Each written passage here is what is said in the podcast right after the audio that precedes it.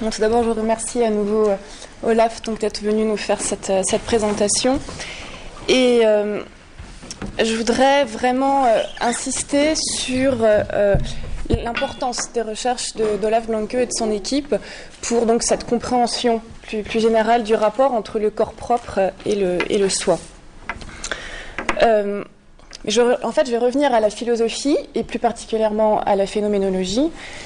Et tout d'abord en essayant de, voir avec vous que euh, le rapport entre euh, le corps propre et le soi avait été théorisé en termes d'unité spatiale déjà par la phénoménologie au tout début du XXe euh, siècle et à la fin du, XIXe. Et en l'occurrence par Husserl, dans moult textes, donc dans les Husserliana 14, 15, 16, mais aussi dans un texte de 1909 que vous pouvez trouver dans le tome 1 de, Sur l'intersubjectivité qui est paru chez, chez PUF en, Épiméthée, où vraiment on peut voir comme euh, Husserl opère, donc propose cette unité spatiale du corps propre et du soi. Il écrit Le moi est en relation constante avec le monde des choses. Le moi voit et entend les choses, et entravé par elles, les déplace, se dirige vers elle dans l'espace, prend du plaisir ou non à elle, etc. C'est donc toujours le moi fondé charnellement, d'une certaine manière englobant avec lui, accueillant avec lui la chair. D'où certains enchaînements de l'expérience et en conséquence certaines unifications. Le moi purement spirituel ne possède en lui-même aucune synthèse distincte. Je veux dire qu'il ne se trouve là qui ne se trouve pas là comme une objectivité séparée de la chair, en soi unitaire, constituée en soi de façon close. Donc en fait, on a l'impression, je vous citer rapidement, mais que dans ce texte, euh, l'unité spatiale du corps propre et du soi revêt un caractère qui est transcendantal. Alors attention, pas transcendantal au sens husserlien, mais dans un sens kantien. Savoir que euh, cette unité spatiale du corps propre et du soi va donc être la condition de possibilité d'une perception. En général, si on était vraiment contient jusqu'au bout, on dirait de la perception, mais là, pour le, thème qui nous occupe, on pourrait, j'oserais dire, d'une perception normale, en mettant normal entre, guillemets, puisqu'on peut se poser la question de savoir qu'est-ce qu'une perception normale. Ça voudrait dire, donc selon cette, euh, cette citation, cette définition, qu'il ne peut pas y avoir de phénomène perçu par moi et pour moi si mon propre corps et mon soi sont désunis. Autrement dit, il n'y a de phénomène perçu par et pour moi que si et seulement si il y a bien une unité spatiale du corps propre et du soi. Ça veut dire que la phénoménologie, comme, euh, non pas comme méthode, mais comme faculté de perception des phénomènes, semble d'une certaine façon dépendre de cette unité spatiale entre le corps propre et le soi. Or, pour avoir à plusieurs reprises discuté avec, euh, Olaf Blanke sur ce sujet, euh, Olaf m'avait dit on peut parler, dans ce type d'illusion qu'il vient de nous exposer, d'une phénoménologie aberrante. Donc, je ne vais pas revenir sur l'explication des phénomènes euh, d'illusion, je pense que c'était vraiment très très bien fait, mais enfin, très, très, très rapidement.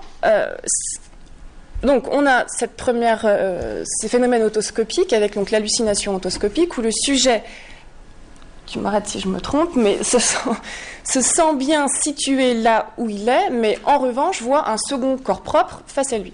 et on a l'autre euh, illusion, donc euh, lot of body experience, où là le sujet se sent lui-même euh, au plafond, mais voit son propre corps, son corps physique, lui qui reste allongé. Donc, à ce moment-là, Olaf Blanke proposait de parler pour ce, ce type de phénoménologie, donc d'une phénoménologie aberrante. Et j'ai trouvé l'expression particulièrement déjà belle, mais en plus, en plus paradoxale. Parce que la première question qu'on peut se demander, qu'on peut se poser, c'est comment est-ce qu'une phénoménologie pourrait-elle être aberrante? Qu'est-ce que signifie qu'une phénoménologie soit aberrante? Qu'est-ce qui fait qu'une phénoménologie pourrait l'être? Et a fortiori, si l'on se demande qu'est-ce que le phénomène et comment apparaît le phénomène.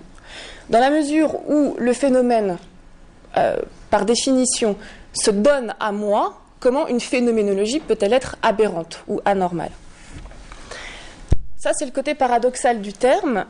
Euh, mais ce qui est intéressant aussi dans ce terme, c'est qu'il va nous obliger à dépasser la problématique classique de la donation pour interroger euh, le versant constitutif du phénomène. C'est-à-dire, certes, le phénomène se donne à moi, mais dans la perception, il n'y a pas que de la donation, il y a aussi de la constitution. Donc, j'aimerais revenir donc à des, à des principes de base de la, de, la, de la phénoménologie, à savoir donc, comme je viens de le dire, que la phénoménologie pose que tout d'abord, s'il y a des phénomènes pour moi, c'est que l'objet, entre parenthèses, entre guillemets à nouveau, au départ, se donne à moi. Si je pose une tasse de thé, je pense que c'est très trivial puisque tout le monde connaît l'exemple, mais si je pose une tasse de thé face à moi, l'objet va se donner à moi, c'est-à-dire qu'il va se donner par facette. La première chose que je vois de l'objet, c'est juste la face face à moi si je peux dire, sa facette. En revanche, l'autre face, je ne la vois pas. Donc là, le phénomène ne se donne pas à moi. Il va falloir que je le constitue. Donc je ne, perçois pas cette facette de la tasse que je ne vois pas, puisque je ne la vois pas, mais je vais, comme le dit Husserl, comme le dit euh, Merleau-Ponty, etc., je vais l'apercevoir. Donc L apostrophe apercevoir. Je vais la co-percevoir ou la percevoir.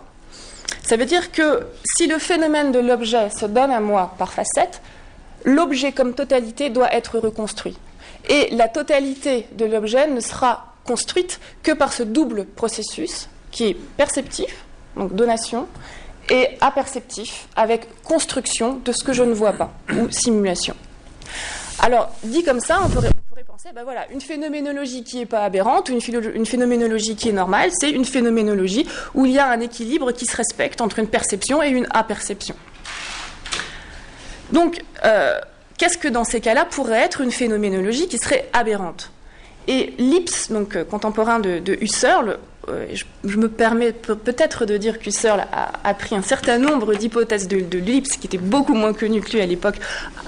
En particulier, si on lit les textes de Husserl à partir de 1913, on peut voir une influence certaine, voire des exemples directement tirés de, de Lips.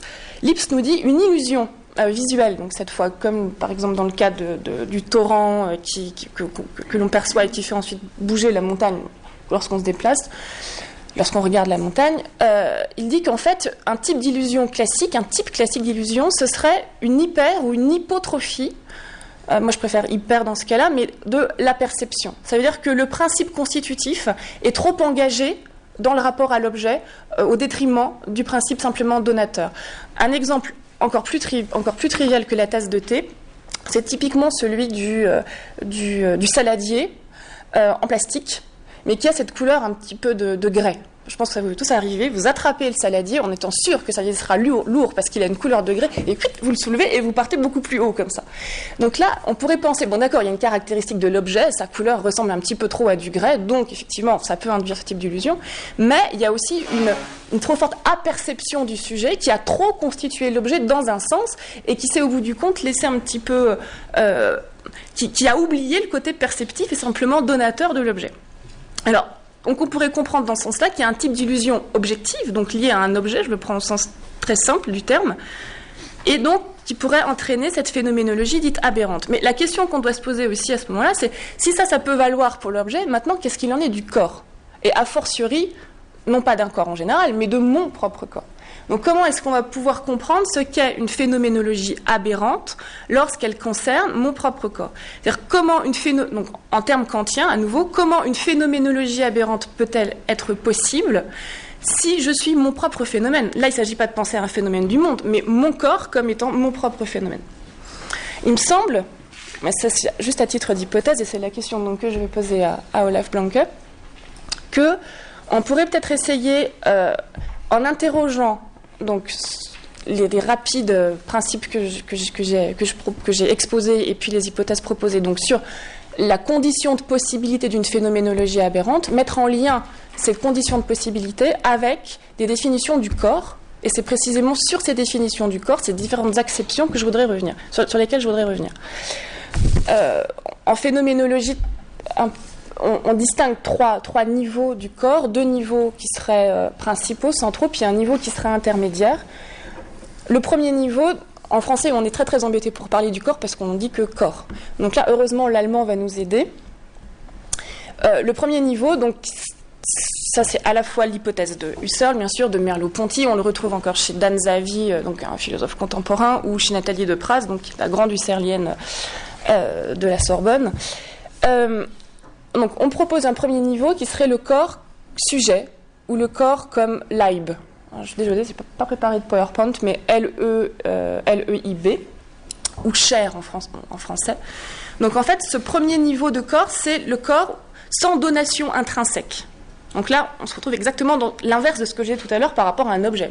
L'objet comme phénomène se donne à moi. Là, le corps comme live ne se donne pas. Je ne me donne pas à moi-même. Une espèce de présence immédiate, d'évidence immédiate. Ce n'est même, même pas que je suis en rapport avec moi, parce que le rapport, ça laissera encore entendre deux, entités qui ont à se mettre en rapport. Là, il y a une espèce de façon de coller absolument à son corps.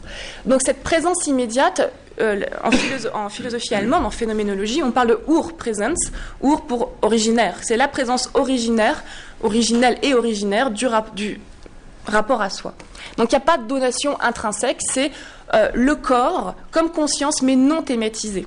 C'est un petit peu le, non-thétique sartrien. Et puis il y a un second niveau, donc là c'est le Körper. J'utilise l'allemand exprès, pas pour jargonner, mais euh, parce que sinon on s'y entend plus du tout. Le, Körper, là c'est aussi le corps euh. Ça veut dire que le corps objet, là, pour être le corps, pour qu'il soit perçu comme Körper, il, doit, il répond à la loi d'expérience des objets en général, c'est celle dont j'ai parlé tout à l'heure. Quand je disais un objet pour être construit a besoin de ce double rapport de perception et d'aperception. Là, c'est exactement ce qui arrive avec le. À savoir que le Körper, c'est à la fois, en gros, c'est toutes les entités du monde qui ne sont pas moi. Donc c'est à la fois la baguette de bois, mais c'est aussi le corps de l'œuf Blanque pour moi. À la différence près que lorsqu'il s'agit d'un corps, je suis obligée de co-exiger, c'est ce que dit Husserl, il y a une co-exigence du psychisme étranger. Je dois attribuer euh, au corps qui est à côté de moi, au Körper qui est à côté de moi, un psychisme pour distinguer Olaf Blanke de son ordinateur. Pour le dire très facilement aussi. Si c'est possible, c'est pas sûr d'ailleurs. donc, euh, et puis il y a ce deuxième niveau, donc ce, troisième niveau donc qui est intermédiaire, euh, donc entre le corps comme sujet absolu, euh, Urpräsenz, et le corps objet, donc Körper, que euh, Husserl définit aussi comme dans, un, dans, un, dans une app présence. Il y a donc le, deuxième niveau intermédiaire qu'on dit comprésence, et là c'est une espèce de niveau qui va permettre finalement de passer à l'objectivation du corps qui est le, qui qui est Körper, qui est celui où euh, il y a une je fais la synthèse passive, savoir sans unification active, de l'ensemble de mes expériences sensorielles, kinesthésiques, auditives, visuelles, etc. Donc, si on revient à ce, j'ai rapidement décrit, mais ce qui fait la particularité de moi comme Körper, c'est que moi-même, je ne peux jamais me vivre comme Körper. Je ne peux m'apparaître comme Körper, donc comme corps-objet, à la seule condition qu'il y ait autrui face à moi. J'ai besoin, pour me constituer comme Körper, qu'un autre que moi me constitue comme Körper. Sinon, je ne suis avant tout pour moi qu'un Leib, ou alors je peux m'éprouver comme cette espèce de niveau intermédiaire entre le, corps comme sujet et le corps comme objet, lorsque par exemple je me touche. C'est ce que dit Merleau-Ponty, c'est un cas classique. Lorsque je me touche, je me touche touchant. Donc je suis à la fois mon sujet et mon objet. Mais là, c'est le maximum d'objectivation du corps que seul je peux faire. L'objectivation absolue, en disant, le, terme est, pas le bon, mais une objectivation ultérieure, c'est est uniquement possible lorsque je suis en rapport avec autrui. Alors, je suppose que vous me voyez venir avec mes gros sabots. Maintenant, la question que je pose, c'est dans ces illusions autoscopiques, que ce soit l'hallucination autoscopique ou euh, le out of body experience, à quel niveau de corps on a affaire? C'est-à-dire que dans la, dans la, dans, dans, dans, la première, dans la première euh, euh, illusion, celle où le sujet se sent lui-même. Euh, ouais, tant pis. Non, mais sinon c'est pas grave. Je vais, je vais me. On peut le. On peut le simuler sinon.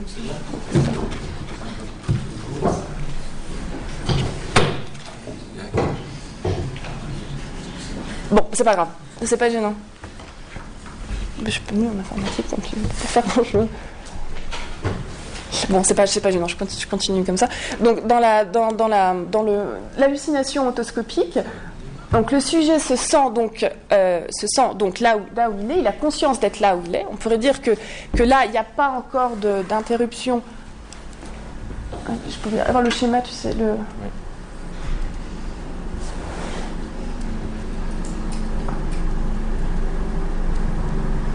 Ouais, ouais c'est sûr. donc, c'est juste une hypothèse, la question que je posais donc, à Olaf Blanque. Donc là, dans, cette illusion-là, on pourrait dire que là, ici, il n'y a pas, euh, puisque c'est ce, que ce que vous écrivez dans un des, dans un des plusieurs papiers avec, euh, avec euh, Char, Arzi, etc., que là, il n'y a pas la rupture de l'unité spatiale entre le, soi et le corps propre n'est pas autant consommée que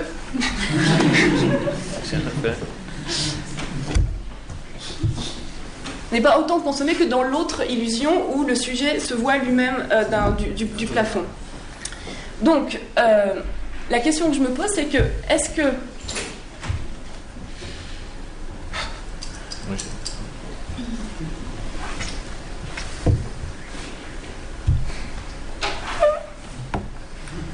Bon, bah, c'est pas grave. Euh, donc, tu veux, je fais un dessin. Mais, ou sinon, on le fait nous-mêmes. On peut le faire à deux.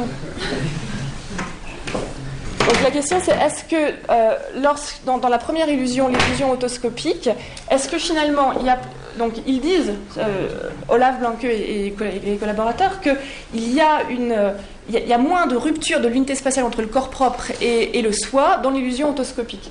Et donc la question que je voulais poser c'est est-ce qu'il n'y a pas finalement dans cette illusion là il y aurait bien le sujet une conservation du rapport donc, entre le soi et le live. Le sujet se vit toujours comme un, live. Il se voit là où il est, il se sent là où il est. En revanche, il a créé un autre corps. Il a donc finalement devant lui, il voit son double devant lui. Donc là, c'est comme s'il s'était constitué de façon illégitime comme Kerper. Illégitime pourquoi? Parce qu'il n'y a personne avec lui. Il n'est pas dans un contexte intersubjectif. Donc il se voit lui-même comme Kerper. Donc premier point.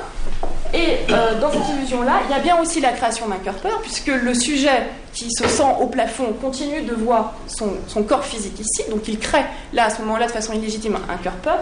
En revanche, il y a l'air d'avoir quelque chose de plus. Il y a plus une, rupture là entre le live et le, soi, manifestement. Donc la première question, c'est est-ce que, euh, Olaf, tu pourrais dire que, en plus de cette, euh, de cette rupture à degré variable, entre le corps propre et le soi, entre le live et le soi, il y aurait une, une, création illégitime et impropre d'un cœur-peur par le sujet, illégitime et impropre dans la mesure où on n'est pas dans un contexte de rapport intersubjectif, premier point, où au bout du compte là, ici, euh, le sujet ferait comme s'il y avait quelqu'un d'autre à côté de lui pour se constituer lui-même comme cœur-peur, mais que dans cette expérience-là, dans, le, l'expérience de, sortie du corps, là, le sujet ne ferait pas comme s'il y avait quelqu'un à côté de lui et qu'il se constituerait lui-même comme cœur mais il deviendrait aussi cette autre personne. Donc c'est là, à ce moment-là, que je, plagiais euh, Ricoeur en disant il se ferait lui-même, soi-même comme un autre. Donc là, il y aurait une constitution d'autrui, une simulation d'autrui dans une constitution illégitime du corps propre. Là, il y aurait une constitution aussi illégitime du corps propre, mais pour moi, là, le sujet se fait comme un autre.